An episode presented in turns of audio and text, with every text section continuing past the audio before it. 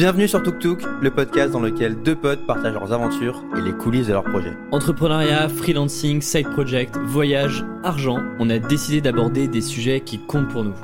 Je m'appelle Valentin, je suis freelance en copywriting et le créateur de Sauce Writing.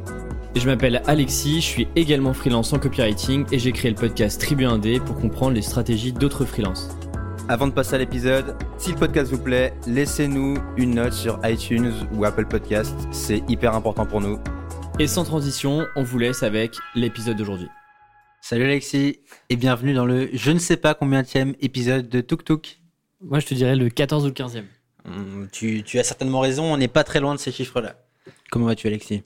Eh bien écoute, je suis, euh, je suis ravi de t'avoir retrouvé euh, dans, nos, dans, nos, dans nos escapades euh, hors de France. On avait démarré Tuk Tuk à Bali il y a. Eh ben, en fait, il y a un an. Il y a un an, exactement. Il y a un an, et puis là, on se retrouve. Euh, du coup, je t'ai rejoint. On est à, Lanzarote. Tout à fait. À Playa Blanca, pour les connaisseurs de Lanzarote. Exactement. Je suis très content d'enregistrer cet épisode-là. Euh, de nouveau, déjà en physique. Oui. Chose importante. Et en plus, à l'étranger, qui est quand même l'ADN de Tuk Tuk, quoi. Ce nom-là est, est quand même choisi pour ça. Et en plus, on est actuellement sur la terrasse. On est 18h30. On est quand même en pull, hein. on n'est pas non plus en short t-shirt, mais, euh, mais c'est très plaisant.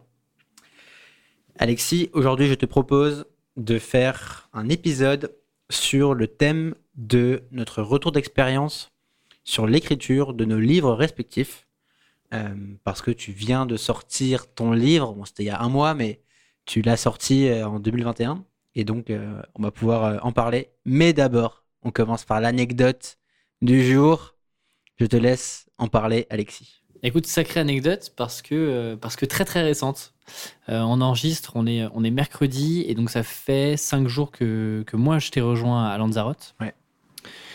Et il se trouve que, euh, juste pour mettre un peu de contexte, à Lanzarote, il y a, y, a y a, un confinement, mais à partir de. Enfin, il y a plutôt un, un couvre-feu. Un couvre-feu à partir de 18h. Pour les restaurants seulement. Pour les restaurants, ouais.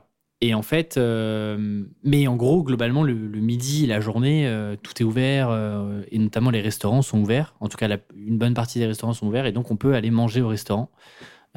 pour celles et ceux qui savent pas ce qu'est un restaurant, Valentin, est-ce que tu peux juste nous rappeler rapidement le concept? Concept assez ouf où en fait, alors au début c'est assez déroutant, mais quelqu'un cuisine pour toi, tu t'assois sur une table, une chaise et on t'apporte à manger. Genre vraiment, tu dois pas te lever, tu dois pas aller chercher ta nourriture quelqu'un qui est payé te l'apporte, euh, dont, c'est le métier. Donc c'est assez incroyable. Et l'expérience est dingue parce que toi, tu as, juste à mettre les pieds sous la table et prendre ta fourchette et mettre les aliments dans ta bouche. C'est ouf. Et effectivement, du coup, on a, on a profité du premier jour où j'étais là pour aller sur une, une, petite île, une mini-île juste à côté de, de Lanzarote qui s'appelle la Graciosa, je crois. Exact. Et donc, bien sûr, on se pose, on se pose à un petit restaurant histoire de se restaurer. Euh, on commande notre petit. Qu'est-ce qu'on prend euh, Qu'est-ce qu'on prend, Alexis Allez, pour, pour faire saliver euh, nos auditeurs et auditrices, on commande une, une paella negra. Negro. Negro. Negro, au riz noir, au riz de, à l'encre de sèche. À l'encre de sèche, extrêmement gourmande d'ailleurs. Si vous voulez voir à quoi elle ressemble, il faut, il faut aller sur le compte Instagram de Tribu Indé. Il doit y avoir la story quelque part. Exactement. Et donc, on, commande, on commande notre, notre plat et, et le plat arrive, Valentin. C'est vrai. Et là, il y a un premier rebondissement. Le plat arrive effectivement dans une très belle casserole. Et là, on voit une voiture de police qui, qui passe, en fait, qui passe euh, à côté de nous. Alors en plus, ce qui est marrant, c'est que la Graciosa, il n'y a, pas de route. C'est que, c'est que des, des, chemins de sable. Et donc, euh, la Jeep de police euh, passe à côté de nous. Vitre baissée, lunettes de soleil sur le nez. Assez cow-boy, assez cow-boy. Cow-boy. Les mecs, ils sont pas là pour rigoler. Et ils s'arrêtent. Ils s'arrêtent devant nous. Ils nous regardent. Ils descendent du véhicule et ils viennent à notre hauteur, à la hauteur de la table, et ils commencent à nous baragouiner en espagnol euh, que euh, on n'a pas le droit d'être à plus de deux sur une même table. Nous étions quatre, on aurait dû se séparer. Et là, et, là, l'affaire, l'affaire dérape complètement quoi. L'affaire dérape. Euh, on nous demande, on nous demande nos passeports. On nous demande nos, passeports. Euh, qu'est-ce qu'on fait ici Est-ce qu'on est de la même famille? C'est ça. En gros, tu as, le droit d'être plus de, de deux à une table, donc quatre, euh, voire même plus, si tu es de la même famille. donc d'abord, on dit oui, somos familia. Et donc là, il nous demande, ok, bah vos passeports et tout. Et donc là, on dit oui, mais en fait, on n'a pas le même nom de famille. Euh, donc bref, on commence un peu à, à Et là, euh, et là, en fait, ils sont prêts à nous embarquer, quoi. Là, il y a les menottes sorties, euh, rendez-vous retour en France, illico presto, quoi. Je venais à peine d'arriver. On allait partir à l'aéroport et on allait être extrait de l'île euh, en hélicoptère pour partir à l'aéroport.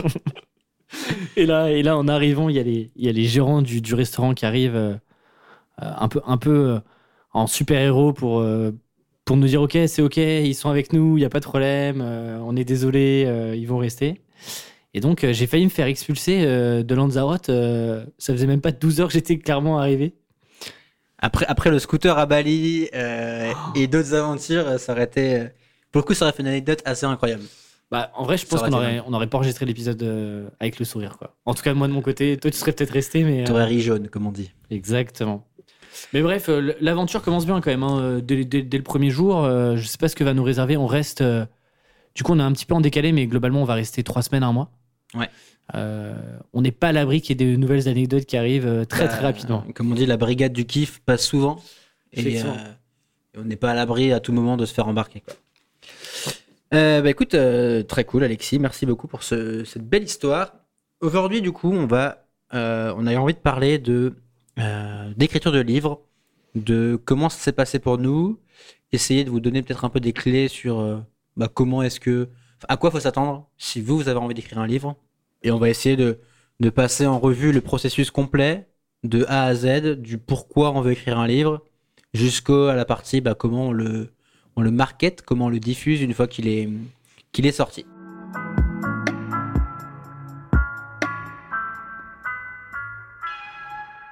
Est-ce que est-ce qu'on commencerait pas par présenter nos livres respectifs? Donc Alexis, je te laisse présenter euh, ton livre. Yes, et bah écoute, euh, du coup j'ai sorti un livre qui s'appelle Freelance, l'aventure dont vous êtes le héros. Ce qui est intéressant, c'est qu'en plus moi je suis passé par un éditeur là où toi tes deux livres tu les as au- auto euh, Oui. auto-édités, donc ça peut être aussi intéressant d'avoir ce- ces deux regards là. Et donc ce livre là, j'ai passé une bonne partie de l'année 2020 sur l'écriture et il est sorti en précommande le 4 janvier et puis officiellement le, le 14 janvier euh, 2021. Pour la faire très courte, l'idée c'est d'aller euh, euh, pour celles et ceux qui connaissent Tribu Indé, le projet sur lequel je, travaille, l'idée c'est de, rajouter une brique à l'écosystème freelance que, je commence à créer. Et donc c'est de permettre à tous les indépendants qui veulent progresser dans leur activité, dans leur business, d'avoir en- d'avoir les clés, les concepts, les méthodes justement pour, euh, bah, pour devenir un meilleur freelance, une meilleure freelance. Et donc j'aborde exclusivement les sujets business, donc euh, de positionnement, de construire ton offre, de trouver des clients, euh, négocier des prix, etc., etc. Et donc, donc voilà, voilà un petit peu le, en très rapide, en très condensé, le- l'angle du livre. Ok, et moi de mon côté, donc j'ai écrit deux livres que j'ai auto-édités. Le premier qui s'appelle Devenir remarquable à l'ère du numérique, je l'ai écrit en 2017, quand Ah, on déjà, était hein. encore euh, étudiant, donc il y a 4 ans, ouais, il y a les 3 ans et demi. Quand on était étudiant, c'était un petit peu euh, une synthèse des idées qui m'avaient inspiré, qui m'avaient marqué dans euh, mon chemin vers l'entrepreneuriat et vers le fait de, bah, de choisir un peu ce que tu as envie de faire dans ta vie et de pas subir ta situation, qui était un peu, un peu le, le mood et l'ambition que j'avais à l'époque.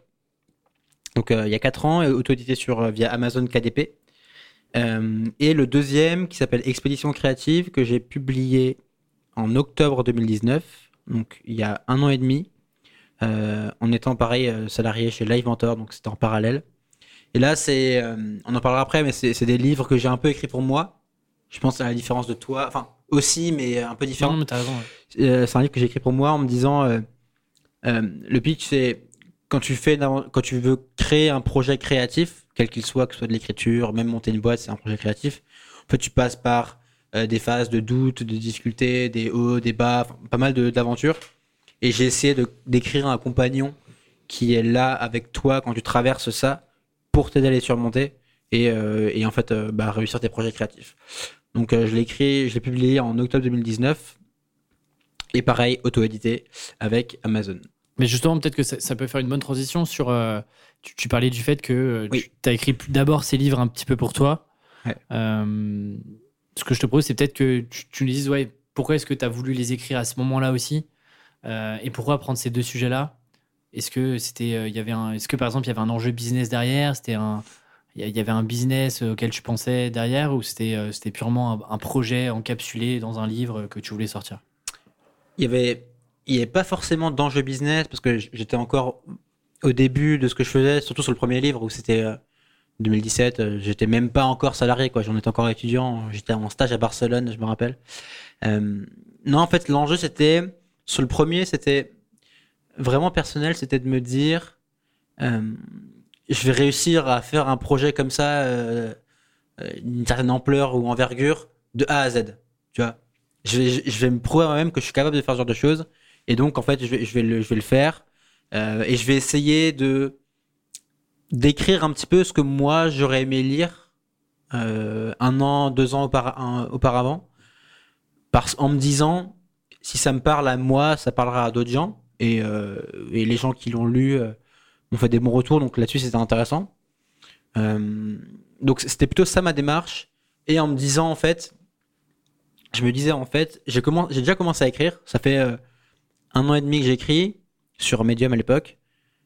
Euh, j'avais envie de concrétiser ça par un, un gros projet ou avoir un truc où je pourrais me dire ok j'ai fait ça Hmm. j'ai fait ce truc là j'en suis fier c'est pas parfait c'est pas incroyable enfin voilà mais euh, je l'ai fait de A à Z et et, euh, et ça a de la valeur et ça m'apprend des trucs Euh, je, je le dis souvent mais l'une de mes l'une de mes grosses idées si on veut écrire c'est qu'il faut avoir des expériences à raconter et je voyais un peu comme ce livre là comme je vais pouvoir raconter le procès je vais pouvoir raconter ce que ça m'a appris et je serais entre guillemets plus crédible après. Donc je voyais plus comme ça, il n'y avait pas un intérêt business qui était indirect, mais Mhm. pas direct. Et sur le second, écoute, c'était c'était un petit peu similaire. Euh, Parce que le second, tu l'écris effectivement, euh, alors que tu as un emploi de. Bah, tu bosses Ouais. chez Live Mentor, quoi. ouais. Alors en fait, je, je l'écris en sachant que certainement après, je vais partir de chez Live Mentor. Donc euh, donc j'ai ça en tête, mais je me dis. euh, je fais des projets depuis euh, 4-5 ans.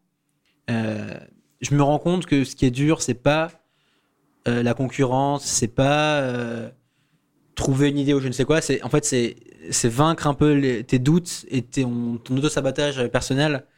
Et je me suis dit en fait je vais écrire un livre là-dessus parce que parce que moi euh, écrire en parallèle de mon job chez Live Mentor, bah, c'était euh, assez difficile. Enfin c'était euh, assez prenant et tout donc.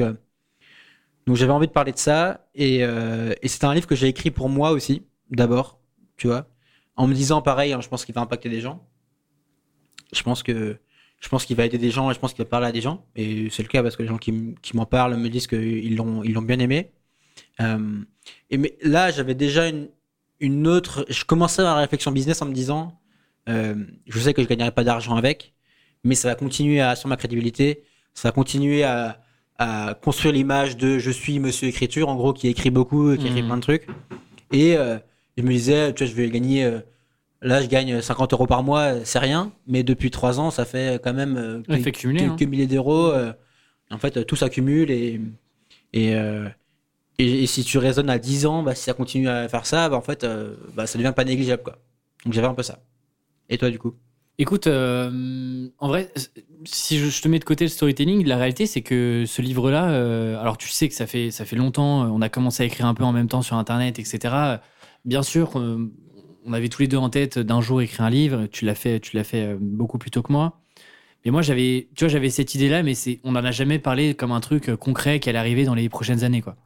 Euh, et ce qui s'est passé, c'est que c'est d'abord pourquoi j'ai écrit le livre- ce livre-là, c'est parce que parce qu'il y a l'opportunité de Erol. Mm. En fait, tout simplement, Erol est venu me chercher parce que euh, le podcast euh, commençait à bien fon- fonctionner, que euh, je commençais à prendre de plus en plus la parole sur les sujets freelance, etc. Et en fait, freelance, euh, enfin, Erol, ça faisait un moment qu'il euh, cherchait quelqu'un pour écrire un bouquin sur le, sur le freelancing et pas quelqu'un qui a déjà euh, 40 ans de, de métier derrière lui, mais plutôt quelqu'un qui est, qui est dans, le, dans le jus, quoi, dans l'aventure, dans le process. Et, euh, et ça, en fait, c'est presque la première raison pour laquelle j'ai euh, écrit ce livre-là si tôt et maintenant. C'est parce qu'il y a eu l'opportunité des rôles, opportunité qui se serait peut-être pas représentée plus tard. Donc je dirais qu'il y a ce premier sujet. Il y a le deuxième sujet qui est effectivement bah, l'envie d'écrire ce livre-là euh, et le challenge perso. Je pense que ça, c'est un truc qui, qui est revenu tous les deux. C'est ouais de se prouver que tu es capable de faire un, d'écrire un livre quoi. Et en fait, c'est un truc où tu vois, nous on est tous tous les deux, on est dans des on est sur internet, euh, on crée des projets sur internet, euh, on vend des prestats à des clients sur internet, etc.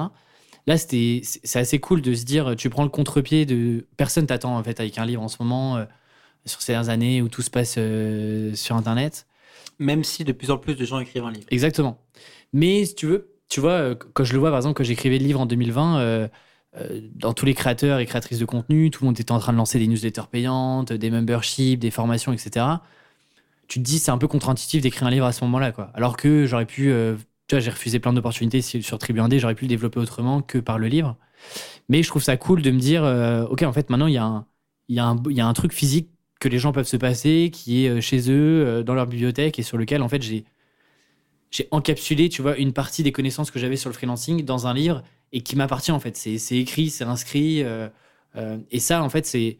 On en reparlera plus tard, mais c'est un, travail qui me permet, en fait, d'aller sûrement plus vite sur les prochains projets, les prochaines idées que je peux avoir sur, Ouais. sur, euh, sur Tribu 1D. Donc, je dirais ça. Et puis, il y avait un enjeu. euh, Pour le coup, il y avait déjà un enjeu business. Ouais. Euh, Oui, oui. tu vois, je, je, je, je- je pressentais l'impact que pouvait potentiellement avoir ce livre-là sur Ouais. Tribu 1D, sur ma personne à moi, en me disant, il y a, en fait, la réalité, c'est qu'il y a très très peu de, de créateurs de freelance qui ont écrit des livres business en France. Il y a beaucoup de livres sur l'administratif, mais peu sur le, des, des sujets purement business. Et donc, en fait, je me suis dit, ça me permet de marquer des points, de faire différemment et surtout de créer une, tu vois, une sorte de barrière à l'entrée, en fait. Vu que j'ai été quasiment le premier à écrire un livre sur le freelancing, bah, tu vois, ça, ça met une barre, en fait, euh, par rapport à d'autres personnes qui veulent se lancer sur ça. Et du coup, ça me différencie vachement de d'autres créateurs et créatrices, en fait. Et Ouais. ça, euh, à terme, je pense que ça peut avoir un impact sur, euh, sur la perception que peuvent avoir les gens de, du, Ouais. du podcast, de la newsletter, des prochains produits que j'ai envie de lancer, etc. etc. Voilà un petit peu les, le, le pourquoi euh, initial. Mais initialement, ouais. Bien sûr qu'il y avait une envie, mais, euh, mais c'est plutôt une opportunité où je me suis dit, euh, OK, Ouais. saisis l'opportunité, elle est là, ce serait con de passer à côté. Quoi. Ok, ouais, c'est- très clair et on en viendra après, mais effectivement, euh, je pense que tu as, eu raison de le faire à ce moment-là, c'était pas déconnant. Ensuite, on s'était marqué, comment est-ce que on trouve l'idée du livre Alors, on en a un peu parlé, Mm. mine de rien. Moi, en fait, euh, l'idée de mes bouquins, c'est venu de mon expérience perso et, et de choses que j'avais envie de partager, de véhiculer. Et en fait, j'ai envie de dire, limite, j'ai envie de prendre des potes et de les secouer en disant, mais lisez ça, euh, ça a changé votre vie, regardez ça, tu vois. Et C'est un peu euh, comme ça que je l'ai écrit. Et, et toi, du coup, c'est pareil. En fait, c'était la suite logique de ton podcast sur le freelancing et de, euh, de tout ce que de tout ce que tu construis là depuis maintenant deux ans, quoi, en gros. hein. Bah ouais, c'est ça, parce que, en fait, ce qui, se passe, c'est que dans le podcast, tu vois, je t'es passé dedans, donc t'es bien placé pour le savoir, mais je mets, je mets quand même plutôt en avant les invités, je suis un peu plus effacé. C'est-à-dire que c'est pas le podcast d'Alexis Minkala, c'est plutôt. euh, Moi, j'essaie peu de rester un peu plus dans l'ombre que mes invités pour justement leur donner euh, un peu le, le champ pendant une heure, une heure et demie pour pouvoir partager ce qu'ils veulent. Et donc, il y avait un truc aussi où moi, je suis freelance à côté, c'est quand même important de le rappeler. Et donc, euh, moi, j'ai emmagasiné aussi plein de choses, plein de tests, euh, de, trucs que je peux faire moi de mon côté. Et j'ai moins l'occasion de, le partager sur le podcast.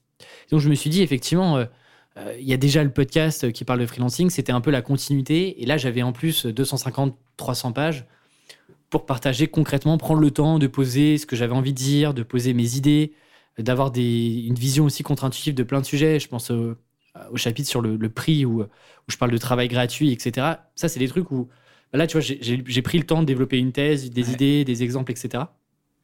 Chose que tu- je pouvais un peu moins voir. Tu vois, j'aurais pu faire des articles de blog, mais je trouve que ça n'a pas le même impact et les gens le, le reçoivent pas de la même manière. Tu vois, quand tu achètes un livre et que tu prends le temps de le lire, etc.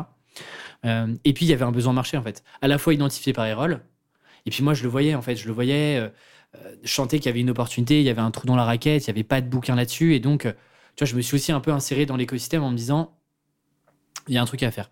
Après, sur les sujets, et, parce que tu peux parler de freelancing sur plein de, plein de, euh, de, de plein de manières, j'aurais pu, et c'est d'ailleurs une des pr- premières propositions des rôles, c'était de, faire un résumé du podcast. Et tu vois, de reprendre en fait tous les épisodes et de faire euh, des sortes de fiches un peu synthèse avec des grands principes euh, et d'en faire en fait le livre du podcast. Moi, je me suis plutôt dit comment je peux avoir un livre qui déjà se consomme presque comme un, comme un roman ou où c'est- assez fluide en termes de lecture, il y a, il y a une suite logique, il y a une trame, il y a, une, il y a presque une sorte de narration. Euh, et d'avoir un livre qui soit agréable à lire, qui soit pas juste un truc où tu te dis, euh, ok, ouais, c'est un livre business où euh, il y a que de la méthode, ça va être un peu chiant à lire, etc. Et donc, ça, tu vois, ça contribue à trouver un peu le positionnement du livre, de te dire comment est-ce que tu vas l'insérer, comment tu vas le faire, comment tu vas le rendre différent aussi des autres bouquins business. Euh, donc, donc là, il y avait, il y avait tout ce sujet-là de réflexion. Et puis, ouais, la communauté Tribu 1D m'a permis aussi de, de tester un peu mes idées, tu vois, de, Ouais. de, de voir un peu euh, quels sont les sujets sur lesquels il fallait que j'appuie, ceux qui étaient peut-être moins importants, un peu plus bonus. Euh, tout ça me permet de m'a permis, tu vois, de trouver les premières idées, la première la première thèse du, du livre. Ouais, et donc, donc tu, tu parlais de, de tester l'idée. Toi, t'en parleras, mais c'est vrai que t'as as, eu une approche plus poussée que la mienne là-dessus. Parce que moi aussi, l'idée, j'avais pas forcément envie de la tester. J'avais envie d'écrire ce que j'avais envie d'écrire. Et, Ouais, c'est ce que tu disais. Ouais. C'était un livre plutôt personnel de base. Ouais. Donc, euh, donc là-dessus, moi, j'ai moins fait de, de recherche ou d'efforts là-dessus, mais je savais aussi que, notamment sur le deuxième, sur l'expression créative, c'est quand même une littérature assez développée aux États-Unis. Tu vois, il y a plein d'auteurs qui parlent de ça, Austin Kleon, Seth Godin parle de ça, euh, Steven Pressfield, donc la, la guerre de l'art qui m'a beaucoup influencé. euh, Je savais qu'il y avait déjà un marché là-dessus, donc il n'y avait pas de raison que le sujet n'intéresse pas en France, et, et voilà. Mais, hum, mais c'est vrai que toi, tu as eu un process beaucoup plus euh, travaillé là-dessus, quoi. Mais je, mais je me souviens, euh, je sais pas si tu te souviens de ça, mais euh, au moment où tu bossais sur la thèse du livre, on était à Séville tous les deux. Oui. Et je me souviens que tu, tu testais euh, chaque jour et tout, tu, tu essayais de me. J'ai j'ai l'impression que tu vois, la thèse commençait à avancer et mûrir. Et tu me testais un peu, tu t'essayais de pitcher Ouais. le truc, tu, me- tu me reposais des questions pour me dire, OK, tu t'attends à quoi euh, À quoi tu penses là-dessus Euh, Quand je te dis ça, qu'est-ce que ça te fait penser et tout Je me souviens qu'il y a eu un peu ce, Oui. tu vois, ce test-là. Alors tu l'as fait avec d'autres personnes, je pense, mais Ouais. Pas tant que ça, je pense. Mais, mais, mais, mais t'as raison, en fait, je m'en- souvenais plus, mais ce que j'ai compris aussi, et ça fera un peu écho avec, euh, avec la suite, c'est que entre mon idée initiale, pour les deux livres, c'est le cas, entre mon idée initiale et, le, et la, la version finale du livre, Hmm. Il y a eu des itérations, en Mm. fait, dans le process. Quand j'ai commencé, j'avais une idée, et dans le process, je me suis rendu compte qu'en fait, que cet angle était plutôt plus intéressant. Et en fait, ça a, euh, ça, ça a donné la forme finale au livre. Mais, euh, mais c'est comme tout, je pense que ta, ta bonne idée, tu la trouves en faisant des choses et en te mettant en mouvement. Et, euh, et même, j'avais- je voulais faire un autre livre entre le premier et le deuxième, je sais pas si tu t'en souviens Ouais, je me souviens, ouais. euh, que, que j'ai commencé mais que j'ai pas fini. Et je pense que le fait de l'avoir arrêté, ça m'a nourri pour le deuxième, je pense. Parce que du coup, je me suis dit, en fait, l'angle que j'ai pris, c'est peut-être pas le bon, c'est peut-être trop limitant. Et en fait, ça m'a orienté sur le deuxième. Et souviens-toi, tu l'as testé en faisant des interviews. Et de Oui. mémoire, tu avais fait des interviews et tout. Ouais. J'en ai Donc, fait euh, deux ou trois, je crois. ouais. Ce qui t'a permis de te dire, ok, en fait, le sujet, il est peut-être un peu trop niche. euh, Ouais. Enfin, trop niche dans le sens où euh, est-ce que tu vas le tenir sur 250 pages ou 200 pages de manière. Ouais. sans, sans que ça soit redondant, effectivement. Moi, de mon côté, comment je l'ai testé Alors, les, les start-upers, les entrepreneurs te diraient, j'ai utilisé la méthode Lean, Valentin. Tu vas faire un MVP Non, mais ce que j'ai fait, c'est que, en fait, tout de suite, je me suis dit, tu vois, le- en gros, notre quotidien en freelance, moi, en tout cas, mon quotidien en freelance, il est quand même solitaire. T'as beau le dire, euh, même Ouais. si tu travailles en équipe ou avec tes clients, bon, bah, t'es quand même un prestat, euh, t'es pas, pas inclus dans le, dans le job. Et donc, avec Tribu Indé, j'ai toujours essayé d'avoir un truc un peu collectif. À la fois avec les invités sur le podcast, euh, en créant beaucoup d'interactions avec, euh, avec euh, les auditeurs, dans les newsletters, etc. Donc, je me suis dit, ce livre-là, de base, écrire un livre, et en plus, je- t'avais vu écrire le livre, je voyais que c'était quand même quelque chose d'assez solitaire, de difficile, de, long, etc. Je me suis dit, comment est-ce que je peux essayer de rajouter un peu de, collectif dans, dans un projet plutôt solitaire? Et donc, j'ai eu l'idée de, de créer une sorte de petite squad, tu vois, une sorte de petit groupe de bêta-lecteurs qui pouvaient m'accompagner sur, sur toute l'aventure du livre, de euh, la construction de la thèse jusqu'à en fait euh, la sortie officielle avec la promotion, etc. Et donc, en gros, euh, j'ai demandé à la communauté Tribu Indé s'il y avait des personnes volontaires pour m'accompagner sur ce projet-là. Et donc j'avais 30 personnes dans lesquelles on a créé avec lesquelles on a créé un groupe Facebook, avec lesquelles on faisait des sessions Zoom sur plein plein de sujets euh, liés au livre. Et donc ça, en fait, ça m'a permis de récolter tout de suite des premiers retours déjà sur la thèse, sur la construction du livre, etc. Parce qu'il y avait des choses qui accrochaient euh, plus ou moins. euh, et donc, le fait de me baser sur des indépendants, d'autres indépendants qui étaient en fait la cible directe du livre, ça m'a permis de savoir si j'allais aussi dans la, dans la bonne direction. Et ça, je pense, c'est un truc important. L'idée, c'est pas, on n'est pas obligé d'avoir 30 personnes, mais d'avoir parfois peut-être un, même un petit groupe de 3-4 personnes qui peuvent suivre un peu l'idée euh, et qui sont potentiellement dans ta cible de lecteur. Je trouve que c'est pas mal pour, euh, pour tester tes idées avant même de te mettre à écrire, en fait. Ouais, non, mais c'est. euh, peu importe le projet que tu fais, hein, je pense que c'est bien de d'impliquer des gens le plus tôt possible dedans et, et si c'est dans ta cible, c'est encore mieux, quoi. Donc, euh, donc toi, tu l'as très bien fait et, et, et, et- et ça a eu beaucoup de valeur pour toi. Et tu as un côté partenaire de responsabilité. Toi, tu, tu, tu l'écrivais quasiment en public, ton livre? Oui, oui. Bah, en fait, du coup, les gens enfin, attendent un petit peu.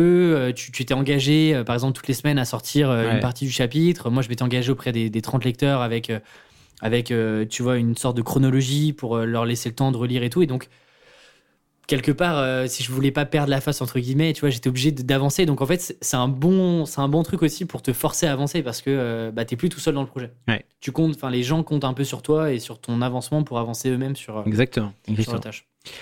Et du coup, sur la phase du plan, euh, comment t'as fait moi, je me rappelle que c'est un peu comme ce que, je disais avant. J'ai le souvenir d'être parti à chaque fois sur une version de mon plan euh, qui permet de donner une direction, qui permet de commencer à écrire des choses et que ce soit cohérent. Mais je me, je- je me rappelle qu'à chaque fois, ou les deux fois, je pense que avec le temps, j'ai un peu fait évoluer le plan pour coller plus à, bah, à ce que je voyais et à ce que, à ce que je ressentais quand j'écrivais. Et je me rappelle aussi que, notamment sur le premier livre, j'avais mon plan imprimé, ou en tout cas je l'avais écrit, écrit en ma, ma, ma manuscrite, pour l'avoir toujours sous les yeux et pour toujours noter des trucs ou penser à des choses. Ça, c'était utile. Parce que, en fait, le plan, c'est. En fait, ce qui est dur avec un livre, c'est que c'est tellement long à écrire Ouais. que tu perds de vue euh, ce que tu fais, tu perds de vue ce que tu veux dire, tu sais plus où t'en es, et tu, tu sais plus le lien avec ce qu'il y avait avant et ce qu'il y avait après. Et en fait, le fait d'avoir un, rappe- un, un, un rappel visuel et, le fait de voir mon plan, ça m'aidait toujours à me dire, en fait, j'en suis là, après il y a ça, avant il y avait ça, et je suis pas perdu, je sais où je vais. Mais ça, je pense que tu vois, c'est un trait commun qu'on a eu sur le, le processus de création, c'est d'avoir euh, passé du temps sur la structure du livre avant même de te lancer dans l'écriture. Et c'est pas c'est pas la seule méthode. euh, tu vois, il y en a plein qui démarrent le livre en écrivant et en trouvant les idées, euh, tu vois, en, en, faisant directement. Je trouve que si tu fais de la non-fiction, c'est quand même très dur. C'est ambitieux, ouais. Mais effectivement, euh, bah, je sais pas si tu te souviens, mais euh, moi, du coup, j'avais commencé quand on était au coworking à Bali, Oui. sur le plan. Et Oui. moi, j'ai eu beaucoup de mal. Ouais, t'as mis du temps, ouais. J'ai eu beaucoup de mal à. Parce que, comme tu le dis, en fait, quand tu écris un article de blog ou qu'on fait un podcast, tu vois, typiquement, on, on- le tuk-tuk, euh, en fait, comment ça se passe euh, on, on pourra faire même un épisode sur, euh, sur, un peu comment est-ce qu'on prépare tout ça, mais c'est assez rapide. On se prend une demi-heure avant, on note un peu les grandes idées, et, puis, et puis ensuite on démarre. Et donc, on a plus ou moins le plan et la structure de l'épisode Ouais. en tête. Sur un livre, en fait, c'est impossible. Ouais. Parce que tu as entre 10 et 15 chapitres, il y a 250 pages, il y a plein d'idées sous-jacentes, et donc c'est compliqué. Donc moi, je me souviens que j'ai passé, franchement, je pense que j'ai passé au moins deux gros mois, euh, pas à temps plein, mais deux, deux gros mois à réfléchir à la structure. Et, et j'ai poussé, je, je sais pas si tu l'as poussé aussi, aussi loin, mais moi j'avais un truc où j'avais peur de, de manquer d'idées au moment d'é- d'écrire. Mm. Et donc euh, j'avais poussé euh, le plan jusqu'à, euh, tu vois, euh, la thèse générale du livre, les idées clés de chaque chapitre, les sous-idées, les histoires que je pouvais insérer déjà en amont, pour me dire en fait quand je passe à la phase d'écriture, j'ai plus de recherche ou, ou très peu, même si j'en ai eu un petit peu et que comme toi les choses ont un peu changé aussi euh, au fil de l'eau. Mais euh, je partais un peu plus sereinement, tu vois, en me disant ok l'écriture en fait, euh, je sais où je vais, j'ai mon plan à côté, je sais que je vais attaquer telle et telle partie. Euh, et je sais que ouais, moi- ça c'est un truc que j'avais pas soupçonné, tu vois, de passer autant de temps sur un plan. euh, C'est un truc que tu vois pas en fait quand tu lis le livre Oui, oui. et que tu, enfin, et, que- et que tu lis un sommaire d'un bouquin, tu te dis ouais ok c'est naturel en fait. Ouais. Euh, Ouais. Il a juste empilé les trucs et Ouais. et ça c'est un des un des temps qui est et, et qui est pas décourageant mais en fait pour le coup t'as vraiment pas l'impression d'avancer quoi parce que es quand même, tu restes sur un plan il y a y a pas une seule phrase décrite encore. Ouais, ouais. Et d'ailleurs, c'est un truc que je dis beaucoup avec Socialiting. En fait, ce que je conseille, c'est de passer beaucoup de temps à réfléchir au plan et à l'angle avant de commencer à écrire. Parce que, en fait, ton plan et ton angle, c'est juste la structure du livre ou ton article. Et si c'est pas solide, tout ce que tu vas poser après comme, comme brique ou comme, euh, comme, comme mot, en fait, ça reposera sur quelque chose de bancal. Donc, tu as intérêt à passer beaucoup de temps là-dessus. Euh, quitte à te casser la tête pour vraiment avoir un truc qui tient la route, un truc différent, un truc qui véhicule la thèse que tu veux mettre en avant. Quoi. Donc, euh, et, et sur un livre, encore plus, vu que c'est un truc de 200 pages, et qu'un livre, quelqu'un qui l'achète s'attend à avoir un truc bien construit, euh, fluide. euh, donc, euh, passer du temps sur le plan, c'est indispensable. Quoi. Et ensuite, euh, euh, bah, vient la phase d'écriture, une fois que tu as le plan. Euh, comment tu l'as vécu, toi, la phase d'écriture? Écoute je suis passé un peu par tous les états. C'est-à-dire que euh, au démarrage j'étais hyper excité. Genre vraiment les, je me souviens les premiers enfin les premières euh, les premières pages que j'écrivais je me suis dit ok euh, let's go quoi let's go on part et tout là c'était vraiment genre je partais avec mon avec mes idées, euh, mon clavier et c'était parti. Et donc il y a une phase un peu excitante où euh, globalement les deux trois premiers chapitres, t'es un peu lancé, t'es plein d'énergie, etc. Et je trouve qu'au fur et à mesure, plus j'avançais, Ouais. plus c'était vraiment dur quoi. Mais d'ailleurs, je m'en souviens, je crois qu'on était ensemble, mais il y a un moment où tu n'avançais pas du tout sur le livre. Ouais. Où tu, où, où tu faisais d'autres trucs et où tu trouvais un peu des excuses pour pas avancer. J'ai refait le site internet de Tribu 1D. Ouais, ouais, j'avais trouvé des. Ouais. Et ça, je pense que c'était. Il y a eu deux phases. Il y a eu au moment où j'étais sur le la structure du livre, où en fait je, je, pa- je pataugeais, j'a- j'arrivais pas à avoir une vision claire et tout, et donc euh, bah, je trouvais plein de choses. Ouais. Et au moment de l'écriture, Mm. je te dirais qu'à un tiers de l'écriture, euh, je sais pas, ça a déconnecté quoi. Il y a un truc où, euh, où, en fait. euh, j'avais perdu un peu le, feu sacré quoi tu vois j'avais perdu le- l'envie de faire le truc et tout et donc j'ai eu ouais j'ai une, une bonne grosse semaine où ouais j'ai fait j'ai fait toutes les excuses j'ai trouvé toutes les excuses du monde comme comme souvent hein. Euh, mais si tu veux au début La c'était résistance. exactement au début tu vois c'est vraiment euh, gros pic d'énergie Ouais. genre trop content de te mettre sur ce projet et tout et en fait plus t'avances plus euh, plus en fait plus tu te rends compte qu'il reste un max de taf quoi et que t'as pas l'impression de sup enfin moi j'avais pas trop l'impression de d'avancer vite quoi Mm. alors tu sais j'avais j'avais j'avais essayé de gamifier le truc par exemple j'avais un, un fichier Excel où je, notais le nombre de mots que j'écrivais euh, chaque jour. Je m'étais fixé une limite euh, du livre. Et donc tu vois j'avais le petit pourcentage qui augmentait. Ça je l'ai tenu genre le premier mois. Et en fait après euh, après je l'ai lâché. Ou après j'avais euh, j'avais imprimé mon plan chez moi. Ouais. et je barrais en fait. Je cochais au fur et à mesure les trucs euh, que, que j'avais fait tu vois les parties que j'avais faites. Et donc je voyais que ça se commençait à se remplir. Mais je trouve que pour le coup il y a pas de raccourci quoi enfin il faut Mm. il faut il faut écrire tous les jours et donc euh, ça a pas été euh, en fait ça a pas été si évident que ça malgré le fait que tu vois j'écrive pour mes clients que j'ai l'habitude d'écrire et tout bah bizarrement ça a pas été euh, ça a pas été si simple que ça et ça a pas été si plaisant que ça surtout sur la fin tu vois Ouais. Je sais pas comment toi t'as vécu le cette phase vraiment d'écriture où Mais marrant parce plongé que dans ce, tes idées ce quoi. que tu viens de dire, c'est exactement ce que je décris dans l'expression créative et c'est exactement pour ça que j'ai écrit ce livre-là en fait. Mais, euh, mais oui, euh, je, l'ai- je l'ai vécu un peu comme toi. euh, c'est un espèce de. Je crois que j'avais écrit un article quand je- pendant l'écriture du livre où je disais en fait tous les jours c'est un combat et, et tu te lèves et tu mets tes bottes, ton treillis et tu pars, tu pars au combat et t'espères sortir des mots corrects à la fin de la journée quoi. Mais en fait, je trouve que c'est ça, en fait, c'est ça- qui rend le truc Mm. à la fois terrible et tellement bien aussi parce que en fait à la fin tu es, tellement content et, et en fait ce, ce- en fait c'est si si enfin c'est con mais si ce que tu fais c'est facile le plaisir que tu en retires il est il, il est faible par contre si tu fais un truc très dur où t'en as chié t'as as sué bah à la fin tu vois que ça a de la valeur et tu vois que t'en es content et, euh, et c'est pour ça aussi je trouve que le processus il est il est en soi aussi jouissif parce que euh, tu fais un truc euh, super dur parce que pendant six mois, tu as l'impression de te battre avec des moulins à vent et en- au final, tu y arrives et tu es trop content à la fin. Quoi. Donc, Mais c'est- exactement ça. Ce... T'as l'impression de te battre, quoi. C'est vraiment ça. ouais. Moi, je me souviens tous les matins. Vraiment, je me, je, je me revois encore me dire, mais qu'est-ce que t'es en train de faire, quoi? Ouais. Genre, est-ce que est-ce que t'as as, fait le bon choix et tout? Et, euh, et au moment où t'écris et t'es là, euh, allez, lâche pas, euh, euh, mets-toi dedans et, et passe 2-3 heures à écrire et et t'auras coché et t'auras fait un pas supplémentaire vers vers le bouquin. Et moi, je me projetais, je sais pas si toi tu faisais ça, mais moi, je me projetais beaucoup sur le résultat final. Tu vois, c'est déjà d'imaginer le livre, à quoi il allait ressembler. Euh, J'allais le tenir dans les mains, tu sais, une sorte d'un peu de visualisation, quoi. Ouais. Et de me dire, euh, quand, quand le livre il sera imprimé, que tu, que, que tu l'auras entre les mains, tu, tu te souviendras de, des moments de doute que tu as eu pendant que tu étais en train d'écrire. Tu vois, je me parlais un peu moi-même, c'est un truc un peu schizo, tu vois. Ouais. Mais j'avais ce truc, ouais, euh, vraiment ce travail de. Et c'est un travail de titan qu'on voit, qu'on voit pas, en fait. Parce que toi, tu lis, tu lis un livre en 5-6 heures, en fait. Ouais. Mais tu comprends, tu- inconsciemment, en fait, tu, tu comprends, tu vois pas le, le travail qu'il y a derrière sur, sur la partie écriture pour justement que ça soit fluide, euh, Ouais. hyper concret, etc.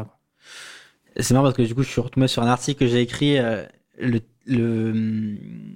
Alors, c'était en juillet 2019 et je dis J'écris ces lignes le samedi 13 juillet depuis le front. Je suis actuellement en première ligne, sous le feu des tirs ennemis. Le combat est âpre, il est épuisant, il mobilise toutes mes ressources et mon énergie. Je parviens à gagner du terrain jour après jour, un centimètre de terre après l'autre. La résistance refuse de céder. Elle use de tous les moyens à sa disposition pour me ralentir. À certains moments, elle m'attaque de face pour me dissuader d'avancer. Elle invoque la panne d'inspiration, la feuille blanche, la peur de ne pas y arriver, la peur de ridicule, la peur de l'échec. Euh, à d'autres moments, elle, me, elle tente de me charmer, de me plonger dans la paresse et la procrastination. Je suis debout, mais je continue à avancer. Et c'est en fait c'est ça, hein, c'est ouf. C'est Et t'avais une. euh, C'était quoi un peu ton organisation, toi, quand tu quand écrivais bah en fait, ce qui était dur du coup, c'est que j'étais salarié. Et donc euh, mon enjeu, c'était chaque jour comment est-ce que j'optimise le reste de mes journées pour écrire?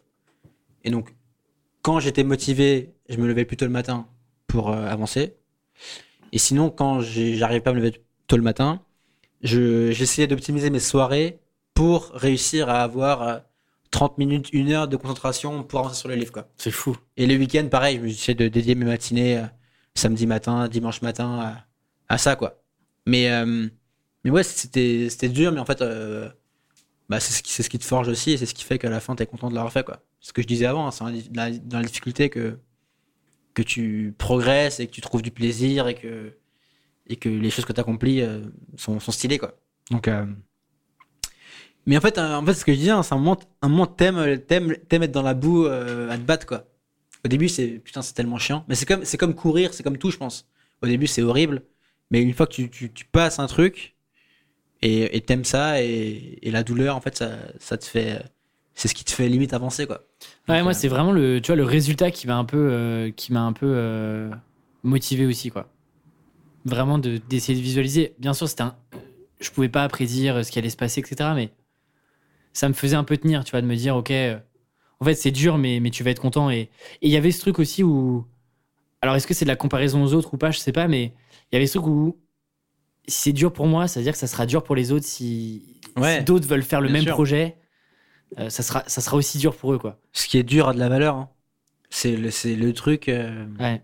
Ensuite, euh, bon, essayons de faire vite parce qu'on on passe du temps là-dessus. Euh, ensuite, phase de relecture et écriture. Moi, perso, c'est la phase que je déteste le plus parce que c'est la phase. euh, Et à, à l'inverse de toi, moi, je suis. Je pense que je suis moins perfectionniste que toi. Et donc, c'est moins dans ma nature de me dire. euh, c'est terminé, mais c'est pas terminé en fait. Ouais. Et ça, c'est- super dur. Moi, quand c'est terminé, j'ai une envie, c'est de le publier. tu vois. Et alors qu'en fait, non. Quand c'est terminé, il faut limite refaire ton livre, quoi. Je pense que. Enfin, c'est pas, je pense. C'est- horrible. J'ai passé plus de temps sur la relecture et Ouais, l'écriture que horrible. sur l'écriture de la, de la V1, quoi. C'est horrible ça. Mais euh, ouais, ouais, c'est vrai que là, c'est une phase, euh, là, c'est une phase monstrueuse en termes de temps, quoi. Euh, moi, globalement, euh, bah, les bêta lecteurs m'ont vachement aidé là-dessus, en fait. En gros, ils avaient entre 1 et 3 chapitres. Bah, T'as d'ailleurs relu, toi, le livre en, en entier. Ouais. Et donc, ils avaient entre 1 et 3 chapitres. Et donc, bah, il y a plus il y a plus seulement toi qui relis, il y a, euh, il y a 25 personnes qui relisent, qui ont leur prisme et qui, euh, du coup, sont ultra focalisées pendant 1 à 3 chapitres. Donc, en fait, tu as, aussi un max de retours constructifs. Et donc, tu te rends compte que c'est infini, quoi. Euh, je pense qu'il y avait. euh, Ouais. Là, le livre qui est sorti, ça doit être la septième version. Alors, c'est pas euh, cette version, on a re- redémarré de zéro li- le livre, mais je pense que le- les 3-4 premiers chapitres ont peut-être été, pour le coup, réécrits 3-4 fois euh, de zéro. Il y a eu beaucoup, beaucoup de changements, d'ordre. On parlait tout à l'heure de la structure du livre. Moi, jusqu'à la relecture, il y, a des, il, y a des, il y a des enchaînements qui ont changé. C'est-à-dire qu'il y a des chapitres qui ont été intervertis avec des, avec des enchaînements différents. Et donc, c'est c'est là où, effectivement, la phase de relecture, euh, j'avoue que c'est peut-être ouais, le, le côté perfectionniste où euh, moi, j'ai voulu passer beaucoup, beaucoup de temps Ouais. sur ça pour être sûr que. euh, Mais c'est ce qu'il faut faire. hein. C'est. Mais c'est dur, hein. Parce que tu as envie de. Tu te dis, ouais, j'ai tout donné, quoi. C'est Ouais. bon, on va, on va, on va shipper maintenant. Ouais. Ça fait déjà 6 mois, 8 mois que tu bosses dessus. Ouais, euh. Donc, ouais, ouais, ça, c'était un, vrai, euh, c'était un vrai sujet. Et puis ensuite, il a fallu l'envoyer. euh, euh, du coup, moi, j'avais quand même un éditeur pour, pour la partie mise en page que, que j'ai pas eu à faire, euh, euh, maquettage, euh, couverture, etc. Mais, euh, mais ouais, vrai sujet, vrai sujet aussi là-dessus sur la, la partie relecture et écriture que qu'il faut surtout pas sous-estimer, dans, même dans le, dans le timing d'un projet, quoi. Ouais, c'est clair. Il faut, faut bien rajouter euh, deux à quatre mois, enfin, pratiquement, même. Ouais, en vrai, c'est ça, hein. euh, à la fin du livre, quoi. Et, alors, et du coup, euh, je propose de parler de marketing et de distribution, de, euh, bah, de comment, en fait, tu fais connaître ton livre. Euh, toi, du coup, c'était un peu différent de moi, vu que tu avais déjà euh, une audience, enfin, tu avais plus de choses au moment où tu l'avais publié. Moi, notamment, sur le premier livre, en fait, euh, la réflexion, c'était je suis un étudiant, personne ne me connaît, j'ai aucune audience, personne ne me suit. Comment est-ce que je fais pour que euh, le livre qui sort dans six mois, il y ait des gens qui l'achètent et qui se fasse pas un flop sur Amazon quoi. Et, euh, et c'est pour ça que t'en parlais avant, mais j'avais pris l'habitude de toutes les semaines, je publiais euh, une partie du livre que je venais d'écrire sous forme euh, d'article sur Medium. Déjà, ça me ça m'engageait à le faire et donc à me dire euh, ok, euh, faut que ça sorte dimanche, donc euh, t'as pas le choix quoi, fais-le. Et en plus, il y avait un intérêt marketing dans le sens où je créais une attente autour du livre et je pouvais dire ce euh, cet article-là fait partie du livre que j'écris et qui sort en décembre 2017. Si tu veux suivre le process, si l'idée t'intéresse, laisse-moi ton email. Et ma liste email, c'est comme ça que j'ai construit au début. Je crois que je suis arrivé euh, en décembre avec euh, 300 personnes abonnées. Donc c'est c'est pas beaucoup, mais c'était mes premiers 300, donc j'étais content, tu vois. Et euh, et j'ai pu euh, à la fin bah, me dire ça y est, le livre est fini, euh, achetez-le quoi. Et donc c'est ce qui m'a permis d'avoir un premier euh, un premier euh, mini rayonnement. Et je me souviens aussi que certains articles que j'avais écrits avaient très bien pris, ce qui fait qu'ils avaient attiré l'attention sur moi et Ce que j'allais il y dire. avait un effet positif qui s'est créé et, et qui a fait que en fait c'est ce qui m'a permis de commencer à construire mon audience donc en 2017 et euh, et, euh, et ouais et en fait ce que je veux dire par là et euh, et toi tu as un très bon exemple de ça c'est que quand tu fais un livre le marketing c'est pas la couche finale Mm. c'est le marketing c'est et c'est comme tout hein, mais c'est quelque chose que tu as intégré dans la construction du livre dès le départ voire même euh, en fait dans l'idéal tu amont, commences quoi. à vendre ton livre 5 ans avant que tu l'écris quoi. Et c'est un peu ce que tu as fait. hein. Toi, tu as commencé à vendre ton livre deux ans ou un an avant que tu commences à l'écrire quoi. Ouais, avec le podcast, ouais. Non, mais c'est hum, effectivement, euh, effectivement, il y avait déjà euh, un asset qui était le podcast, il y avait déjà une communauté, donc euh, forcément, j'avais des leviers supplémentaires par rapport à quand toi, tu as lancé le, le premier et puis le, et puis le second livre. Une thématique sur laquelle tu commençais à être identifié, où les gens te, te faisaient confiance, t'étais crédible. euh. Il y a un truc aussi, c'est que, et ça, je pense, c'est hyper important, et mine de rien, j'ai l'impression que tout le monde comprend ce, sujet de commencer à communiquer, à, parler, à faire du marketing avant même que le, produit, le projet soit créé. J'ai l'impression que ça, c'est un truc qui commence à être ancré. Mais assez peu de gens le font parce que euh, ça te met quand même dans une position euh, où, si tu veux, t'es. euh, moi, moi, je me souviens, sur 2020, du coup, je commence à parler du livre à partir du moment où je signe mon contrat. Et donc, j'expliquais de temps en temps dans les newsletters où est-ce que j'en étais. Mais du coup, ça me permettait. Je, tu vois, je, je partage aussi mes moments de doute, les moments où, en fait, je galérais un peu, où je prenais du retard, etc. Et donc, ça te met aussi dans une position où euh, tu te livres beaucoup plus, en fait. Ouais. Le, fait, le fait de faire du marketing pendant le projet, tu es obligé de te livrer un peu plus, de montrer un peu euh, concrètement qu'est-ce qui se passe. Tu peux plus vraiment faire de storytelling comme à la fin d'un projet où tu te dis, ouais, c'est Ouais. hyper bien passé. euh, on est passé par ça, ça, ça, etc. Et donc, ça te met aussi dans une position un peu plus inconfortable. Et donc, il y a beaucoup de gens qui euh, partent avec l'idée qu'on, ouais, euh, je vais faire du marketing pendant le projet et qui, en fait, euh, se concentrent exclusivement sur la création et non pas sur le marketing et font Mm. la promotion a posteriori. Ouais. Et ça, je pense que c'est quelque chose de, de dommage. Je pense que c'est un truc où il faut accepter chaque semaine de passer du temps à faire la promotion de quelque chose qui n'est pas encore sorti Ouais. et sur lequel tu as encore parfois une idée vague, en fait, du, du produit final. Mm. Et ça, je sais que ça a beaucoup aidé parce que euh, un truc que, que, que, j'ai répété souvent dans, dans certains podcasts dans lesquels je passais, mais été surpris au moment où j'ai euh, euh, géré le, le- le pré-lancement, les précommandes du livre. Ouais. Ce que je faisais, c'était qu'il y avait des bonus et donc en gros, je récupérais les. Je, je savais globalement euh, qui dans la liste email avait précommandé mon livre parce que j'avais accès aux adresses email. Et en fait, je me suis aperçu que 80% des gens qui avaient acheté le livre dès le premier jour, c'est des personnes avec qui j'avais jamais interagi.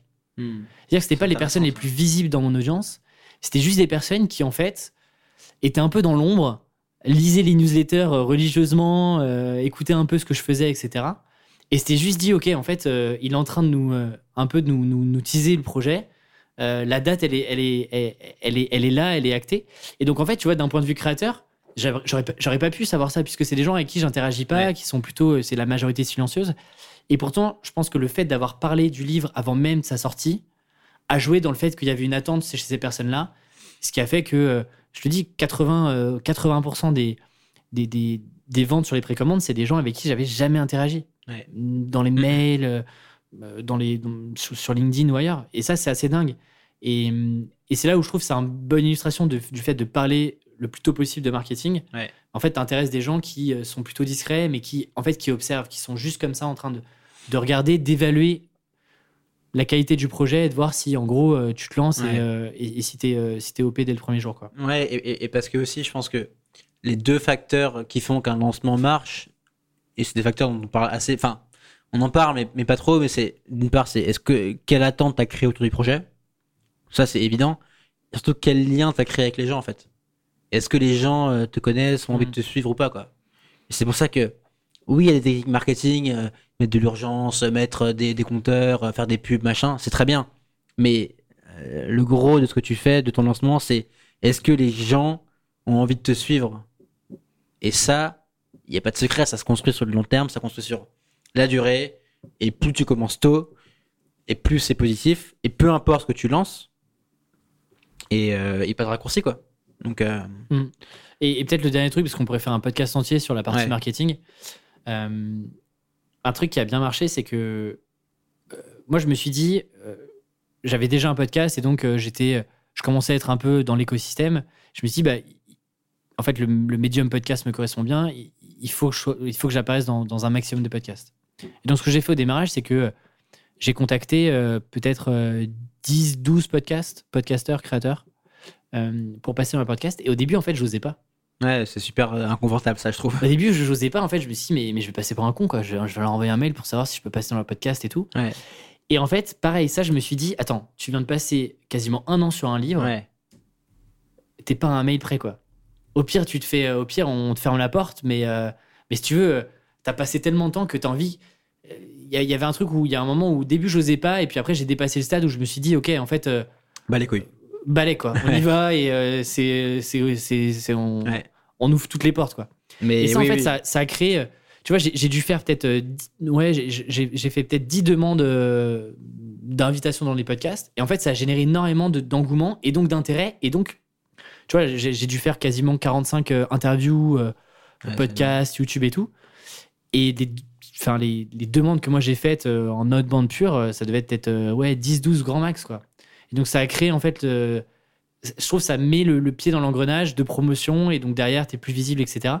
Mais il y a un truc où euh, je pense que c'est important de doser. euh, quand tu passes autant de temps sur un projet, tu vas à fond. Il n'y a pas de on va me prendre pour un con, on, va me, on va me bâcher et tout, on va me dire non. En fait, t'es plus à ça près. Quoi. Quand tu as passé autant de temps, je pense que c'est un truc important aussi de, Ouais. d'essayer un peu tous les canaux possibles quand tu as le temps de le faire. Euh, je pense que ça, c'est un bon truc à avoir en tête aussi. Et avant de, passer euh, à la suite, j'ai une question que j'ai rajoutée là. C'est est-ce que tu referais un, livre? Est-ce que tu en écrirais un deuxième là? Ah, c'est une bonne, euh, une bonne question. Écoute, c'est marrant, je commence à voir les, les- retours du livre et il y a quelques personnes, euh, de manière hyper sérieuse, hein, qui me disent on, aime on, aimerait trop avoir la suite. quoi. Parce qu'en gros, le livre s'arrête à le dernier chapitre, sans spoiler, mais le dernier chapitre s'appelle Votre développement est personnel. Et donc, je parle en fait de l'évolution une fois que tu as, commencé à structurer ton activité. Et donc, il y aurait plein de choses à dire après. Là, je t'avoue que maintenant, euh, je pense que j'ai pas encore suffisamment savouré le processus de création et le Mm. produit final pour me dire, OK, je me relance dans un livre. Ouais.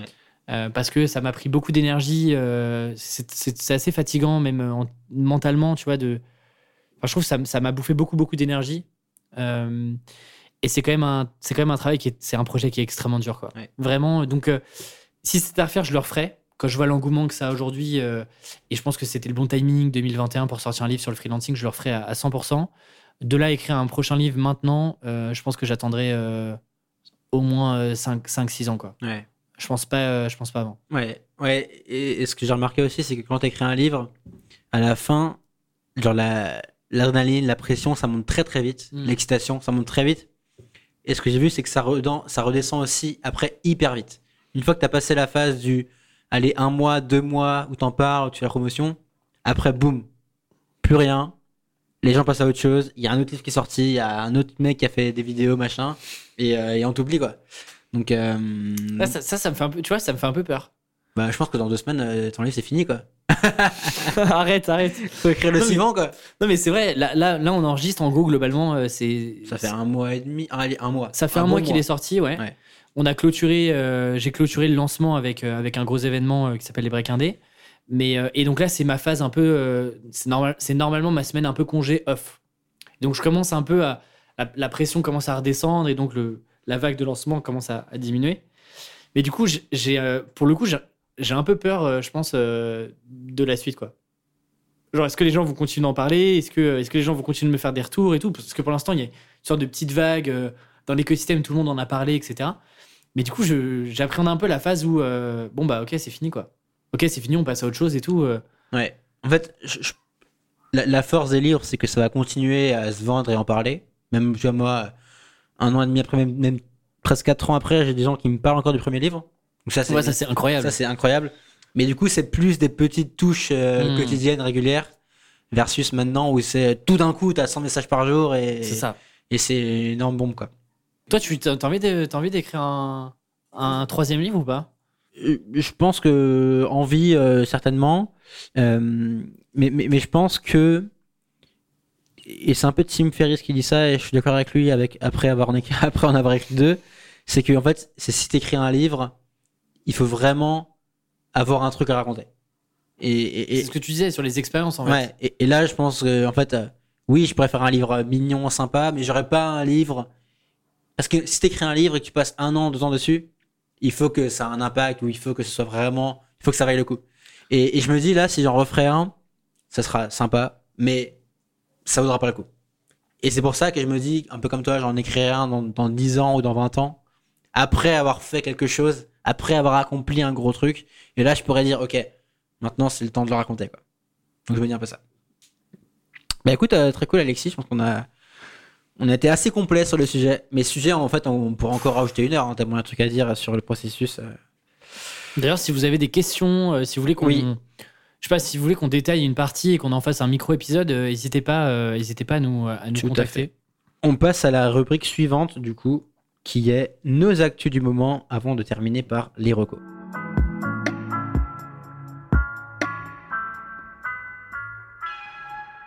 Alexis, euh, restons un peu sur le. euh, le euh, je sais pas comment on dit, l'épée sur le feu, non pas du tout. Comment on dit ça? Euh, Battre le fer tant qu'il est chaud. fer qu'il- ouais, est chaud. Donc, est-ce est-ce que, est-ce que tu peux nous parler de ton actu et, et, euh, et de l'événement qui vient de se terminer? Eh ben, écoute, effectivement, bah, l'actu, c'est quand même, on peut encore en parler. C'est laisse-moi encore euh, deux mois pour, pour parler un peu du livre. Non, mais effectivement, le, le livre du coup est sorti. Euh, franchement, euh, gros succès. D'ailleurs, euh, pe- petit exclu, petit exclu tout Le tome 2 arrive. Le, le tome 2 et 3 est en préparation.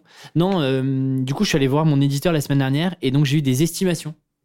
Ah. Et on est à un peu plus de 1000 ventes, EPUB compris et tout. Donc, donc pareil, encore une fois, vu que peu d'auteurs partagent, je sais pas ce que ça vaut. Ouais. Eux sont contents. Ouais, je me dis que c'est quand même pas mal.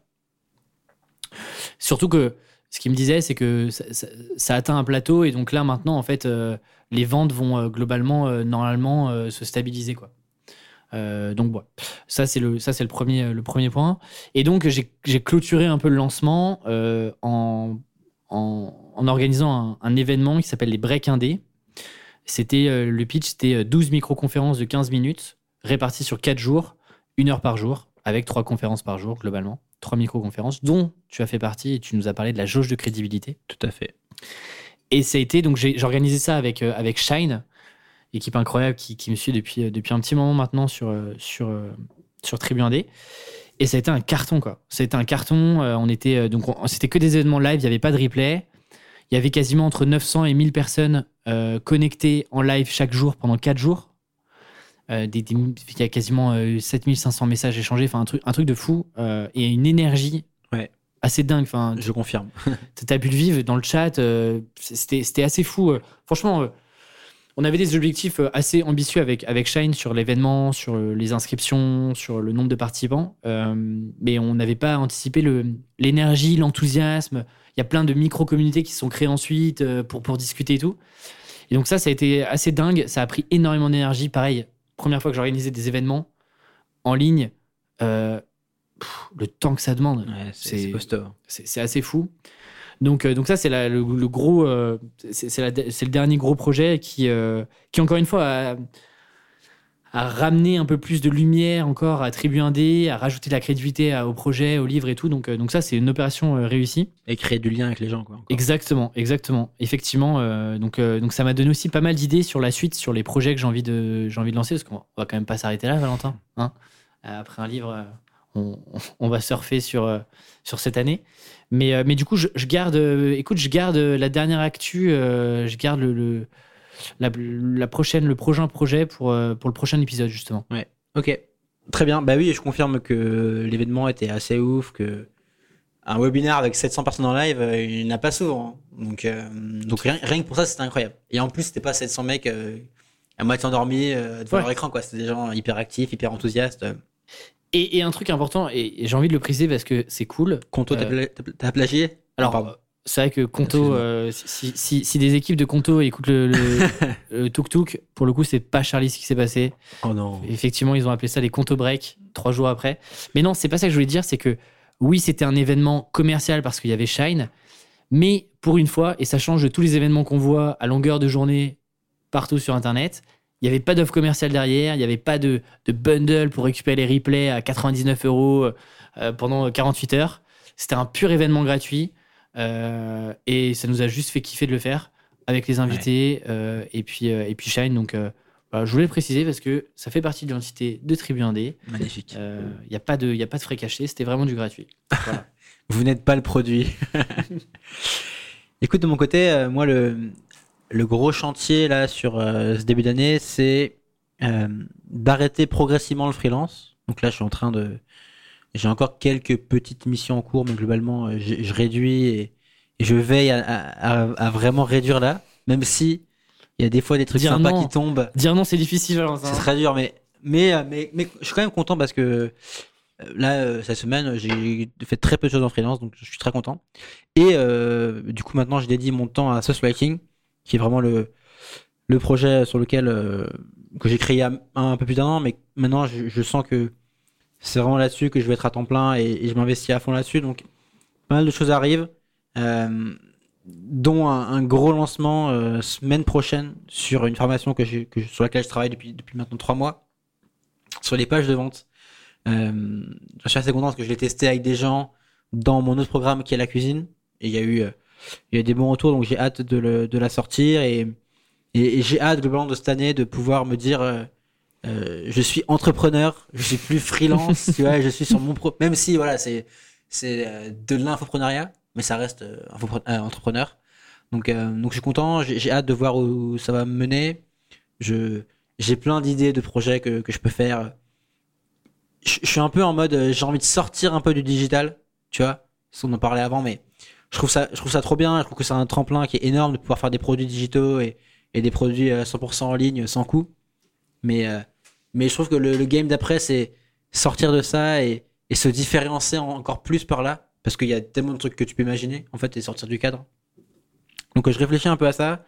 Je réfléchis à vraiment structurer l'activité, euh, ne plus le voir comme un side project, mais vraiment comme une entreprise que tu développes de manière stable, durable, sur le long terme. Donc, hyper excité par tout ce qui arrive. J'ai, je suis, je suis trop content et, et- et j'ai, et ouais, j'ai hâte de voir où ça va me conduire, quoi. Donc, euh, j'y pense depuis un an, en fait. Euh, et dès le début, je me suis dit, le freelance, c'est bien, mais c'est pas ce que je veux faire. Mais tu- je me souviens dans les premiers épisodes de Toutou, je crois que je crois que t'en parlais déjà à l'époque. J'en parlais déjà et, et ça n'a pas changé. Et, et, mais, mais par contre, tu vois, tout ce que j'ai fait là depuis un an et demi, même depuis, euh, dès- depuis le début, hein, mais ça, ça construit ça. Bien sûr. Et tout, enfin, tout a une raison et chaque étape euh, est nécessaire, je pense. Donc, euh, donc je suis content d'arriver là et je suis content. Enfin là, en tout cas, je sens que j'ai les armes pour, pour le faire. Quoi. Donc, donc je suis content. Et, et ce qui, me- moi, ce qui me fait plaisir, c'est déjà, je vois la passion que tu as dans, dans ce projet et c'est cool.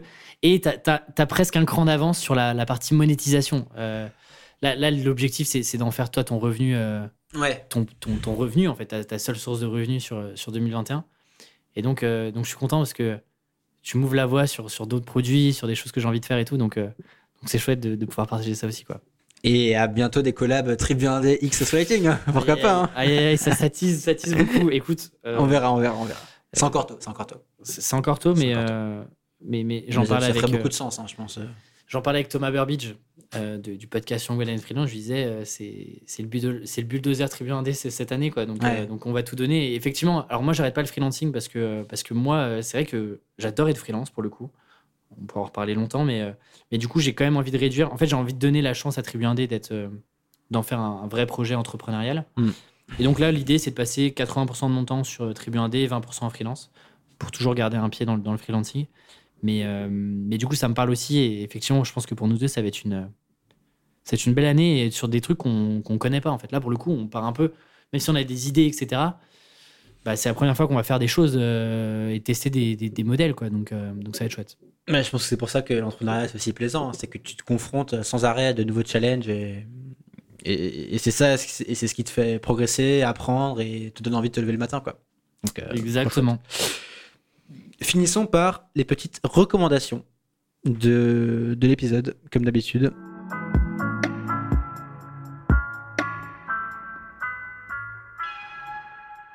Qu'est-ce que tu lis, Alexis, en ce moment?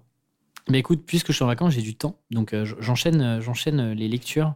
Mais aujourd'hui, j'ai envie de, de parler d'un livre que tu m'avais recommandé. Ouais. Que j'ai lu euh, cet été ou en septembre. Alors, je sais pas si tu en avais parlé. Je pense pas que tu en avais parlé dans Tuk Tuk. Je pense pas. Je sais plus. Je crois pas. Euh, Du coup, le livre s'appelle Les mains du miracle Ouais. de Joseph Kessel. Et moi, je connaissais Joseph Kessel parce que euh, j'avais lu un bouquin de lui qui s'appelle euh, Hong Kong et Macao, Ouais. qui est un truc très, très euh, descriptif sur, en gros, la vie à Hong Kong et Macao il y a, il y a 50, euh, 100 ans. Là, il se trouve que c'est un bouquin historique Ouais. qui, en gros, raconte un petit peu la, les, les- ce qui s'est passé pendant la Seconde Guerre mondiale. euh, et notamment, euh, on suit euh, du coup Félix Kersten, qui est, le, qui est devenu le médecin, Le masseur. le masseur médecin d'Himmler. Himmler, c'était le, le bras droit d'Hitler et c'était surtout le, le dirigeant des SS. Euh, et c'est lui qui a conduit euh, bah, toute la, tous les camps de concentration, toutes les, euh, toutes les avancées euh, de, de, de l'armée allemande, notamment en Europe de l'Est, etc. Et donc, en fait, ça suit un peu toutes les discussions. Il se trouve que Kersten a, a évité de nombreuses déportations et a influencé, en fait, d'une manière ou d'une autre, Himmler, notamment dans, les, dans, les, dans certains choix qu'il pouvait faire. Et le livre est, est assez incroyable, Ouais. déjà de détails. Ouais. Ah, c'est fou ça. C'est euh, c'est c'est assez fou le. Parce que c'est pour le coup tout a été sourcé, euh, vérifié, etc. Donc c'est c'est pas de la c'est pas un- pas de la roman quoi. Ouais. Et, euh, et c'est assez glaçant quoi. Ouais, c'est incroyable. C'est assez glaçant de voir le comportement euh, bah, des, des, des nazis de l'époque, euh, de, enfin, des, des discussions, de la manière dont, euh, dont, dont, dont, dont, dont cette guerre s'est gérée. C'est euh, c'est assez glaçant, ouais. Mais c'est très très bien écrit. Euh, et c'est assez, pour le coup, c'est bizarre à dire, mais c'est assez passionnant à lire de, Ouais. de comprendre un peu en fait ce qui s'est passé. Et je connaissais pas du tout, moi, Kirsten. euh, Ouais, moi non Félix plus. Kersten, euh, enfin je sais pas, j'en avais jamais entendu parler. De mémoire, dans les livres d'histoire, on n'en parle pas trop. Mais il y a, mais il y a plein de, de, de personnalités comme ça euh, qui ont joué des rôles pendant la Seconde Guerre mondiale et qu'on connaît pas quoi. Je sais que Alexandre Dana me, me parlait d'un- d'une BD qui s'appelle Le Banquier du Reich, Ok. qui est très connue et apparemment qui raconte euh, euh, l'histoire de, de- je crois que la personne qui gérait la banque d'Allemagne quand Hitler est arrivé au pouvoir et comment c'est ce mec-là essaie de l'influencer. Euh, Je l'ai pas lu, mais il m'en parlait aussi beaucoup de bien. Et je pense qu'il y a plein de personnes comme ça dont on connaît pas l'existence. Euh, Et qui ont pourtant, lui, lui en gros, Ouais. globalement, euh, euh, un fait qui est quand même, je pense, le, le- gros fait marquant, c'est qu'il a, en gros, il a empêché la déportation de, de quasiment Ouais. la moitié de la population en Hollande, quoi. Ouais. Et plein d'autres trucs que tu verras après encore, mais. Et, euh, et enfin, c'est- fou parce qu'il a eu accès. euh, il a, alors, je crois pas qu'il ait rencontré Hitler, mais en gros, il, est, il, il a vécu quasiment aux côtés d'Himmler pendant, pendant toute la Seconde Guerre mondiale. Et donc, il avait accès à. Il était dans le, dans le wagon, euh, dans, dans, enfin, dans, dans, dans tous les trajets, dans les, dans les rendez-vous officiels, etc. Ouais. Et du coup, c'est euh, c'est assez dingue. Et je me dis, lui qui était, euh, du coup, bien sûr, euh, contre l'Allemagne nazie, etc. Mais, tu passes des années, mais ça doit être, un- ça doit être un enfer parce qu'en plus, euh, du coup, il, il s'occupait de, de renseigner euh, la Finlande sur ce qui se passait. Il recevait du courrier, etc. Je, je vais, je vais pas trop raconter si les gens veulent, veulent le lire, mais bref, c'est assez dingue parce qu'il avait un rôle de, de, de, de renseignement. T'es dans le système, ouais. C'est en vrai, c'est assez fou. euh, Enfin, c'est. Ouais. C'est assez passionnant à lire euh, et, et vraiment intéressant. Donc, ça s'appelle Les Mains du Miracle de Joseph Kessel et franchement, je vous le recommande. Ouais. Il fait euh, 300 pages. Euh, Il se déguste tout seul. Franchement, euh, ouais, hyper intéressant pour comprendre un peu aussi euh, la part sombre de notre histoire. Bah, moi, je recommande un, un- un petit bouquin aussi. Les deux sont à côté, donc on voit la différence. non, moi, c'est la, c'est la bio de Barack Obama que je suis en train de lire, que je lis en anglais, bien sûr, pour euh, plus de, Plus de de plaisir difficultés. Euh, A Promised Land, ou Une terre promise en française. il est, il est, Je l'ai à côté de moi. Ouais, il est costaud. Il est en plus, je, costaud. je l'ai en hardcover. Il doit faire 2 kilos. Il fait, je sais pas, 800, 900 pages? Ouais, il fait 800 pages. Euh, mais par contre, ouais, j'en suis à 300 pages là. Mais c'est assez passionnant. En fait, il raconte, euh, il raconte son ascension et comment il a fait de la politique, euh, comment il est devenu sénateur, pourquoi il s'est présenté présidentiel, comment il a été élu. Il raconte un peu les coulisses de la campagne. Et là, en fait, j'en suis où il a été élu, donc président, contre McCain. Et en fait, en fait, il est élu deux mois après. Enfin, il est élu en pleine crise de, de 2008 de Wall Street, quoi. ouais. Donc, euh, il est élu deux mois après la chute de, Le- de Lehman Brothers, donc qui était le 15 septembre. Et, euh, c'est pas un cadeau. Hein. Ouais, et, et en fait, il raconte euh, comment il se dépêtre de ça, quoi. Et, hum, et en fait, c'est assez haut, bah, tu. C'est un président qui raconte euh, vraiment les coulisses, quoi. Donc, c'est. Ce genre de bouquin, il faut un peu peur parce que tu peux te dire que c'est un. C'est un peu un manifeste politique où c'est Nicolas Sarkozy qui écrit Mm. Je veux revenir 20 ans après. Mais non, là, c'est vraiment. Il essaie de raconter de manière assez transparente les coulisses du pouvoir. Et bah, du coup, c'est fascinant.